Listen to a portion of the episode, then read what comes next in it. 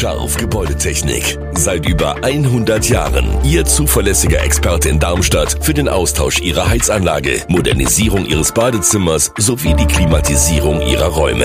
Erwarten Sie mehr von uns, als Sie es gewohnt sind. Scharf Gebäudetechnik.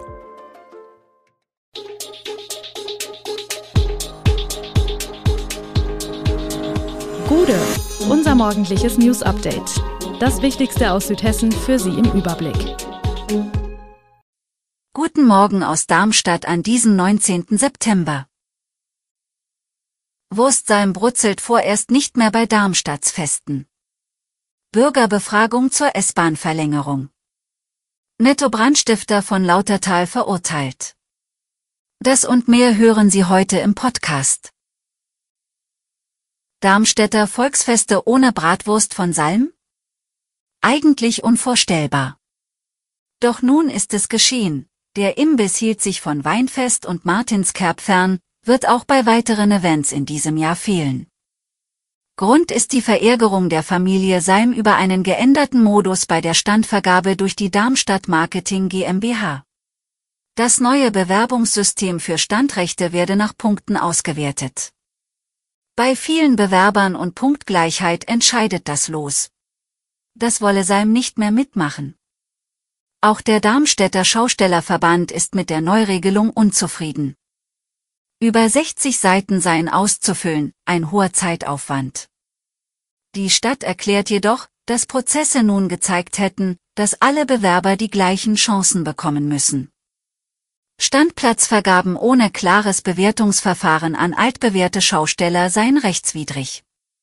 Der Darmstädter Schaustellerverband sei frühzeitig über das neue Verfahren informiert worden. Aus Gründen der Rechtssicherheit könne die Stadt davon nicht abrücken.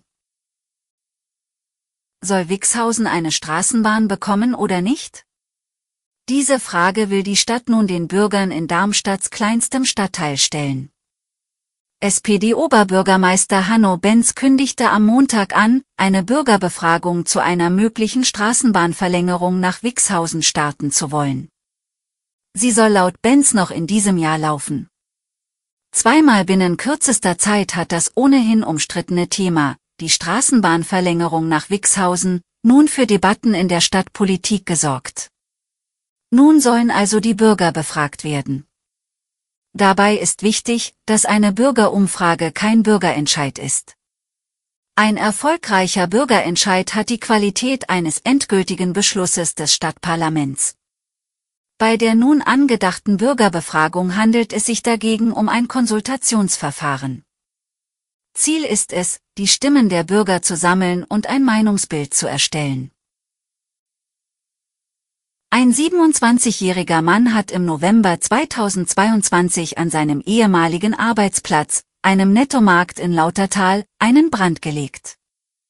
Das Feuer verursachte einen Schaden von 2,3 Millionen Euro. Am Abend der Tat flüchtet der Täter mit zwei weiteren Männern in einem Auto. In einem Chat lobt der damals noch 26-jährige ehemalige Mitarbeiter der Filiale seine Tat. Doch sein Bekannter zeigt ihn an. Seit Mitte November 2022 sitzt der Mann, der bereits wegen sexueller Belästigung eines Kollegen und weiterer Brandstiftungsdelikte in seiner Jugend vorbestraft ist, in Untersuchungshaft. Wegen des Verdachts des Pfandbonbetrugs wurde er entlassen.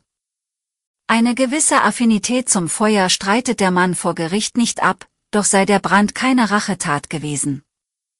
Er habe eine Zitatsauerei in Form von geschmolzenen Pfandflaschen anrichten wollen. Das Landgericht Darmstadt verurteilt den Mann wegen Brandstiftung zu einer Freiheitsstrafe von vier Jahren.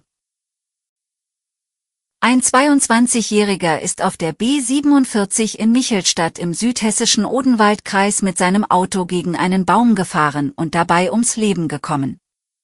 Der Fahrer war von Steinbach in Richtung Rehbach unterwegs, als er auf gerader Strecke aus bisher ungeklärter Ursache von der Fahrbahn abkam, wie die Polizei in der Nacht auf Dienstag mitteilte. Der Mann erlag noch an der Unfallstelle seinen schweren Verletzungen. Die B47 war vier Stunden voll gesperrt. In der letzten Plenarwoche vor der hessischen Landtagswahl stehen ab 14 Uhr im Parlament in Wiesbaden nochmal Themen mit Wahlkampfpotenzial auf der Agenda. Auf Initiative der FDP-Fraktion wollen die Abgeordneten über verlässliche Betreuungszeiten in Kitas diskutieren. Damit soll nach Ansicht der Freien Demokraten die Vereinbarkeit von Familie und Beruf besser werden. Zudem geht es um Gesetzesinitiativen der SPD-Fraktion zu den Themen Verkehrswende sowie um die Digitalisierung in der Verwaltung. Weitere Plenartage diese Woche sind Mittwoch und Donnerstag. Die Hessenwahl ist am 8. Oktober. Amnesty International sieht die Versammlungsfreiheit in Deutschland durch pauschale Versammlungsverbote, Präventivhaft und gewaltsame Polizeitaktik eingeschränkt. Eine heute veröffentlichte Online-Weltkarte der Menschenrechtsorganisation zeigt, wie Staaten gegen Demonstrierende vorgehen. Weltweit sei ein Anstieg staatlicher Unterdrückung zu verzeichnen, stellte Amnesty fest. Auch Deutschland ist in der Protest Map aufgelistet. Vor allem Klimaaktivistinnen und Aktivisten sind laut Amnesty zunehmenden Repressionen ausgesetzt. Die bayerische Polizei etwa habe seit Oktober 2022 Dutzende Menschen für bis zu 30 Tage in Präventivhaft genommen, zuletzt im Zusammenhang mit der internationalen Automobilausstellung IAA. Die Präventivhaft werde zu Abschreckungszwecken eingesetzt statt, wie ursprünglich gedacht, zur Verhinderung von schweren Gewaltdelikten, so die Menschenrechtsorganisation. Alle weiteren Hintergründe und Nachrichten lesen Sie unter www.echo-online.de. Gute Südhessen ist eine Produktion der VAM von Allgemeiner Zeitung, Wiesbadener Kurier, Echo Online und Mittelhessen.de. Redaktion und Produktion die NewsmanagerInnen der VAM. Ihr erreicht uns per Mail an audio.vam.de.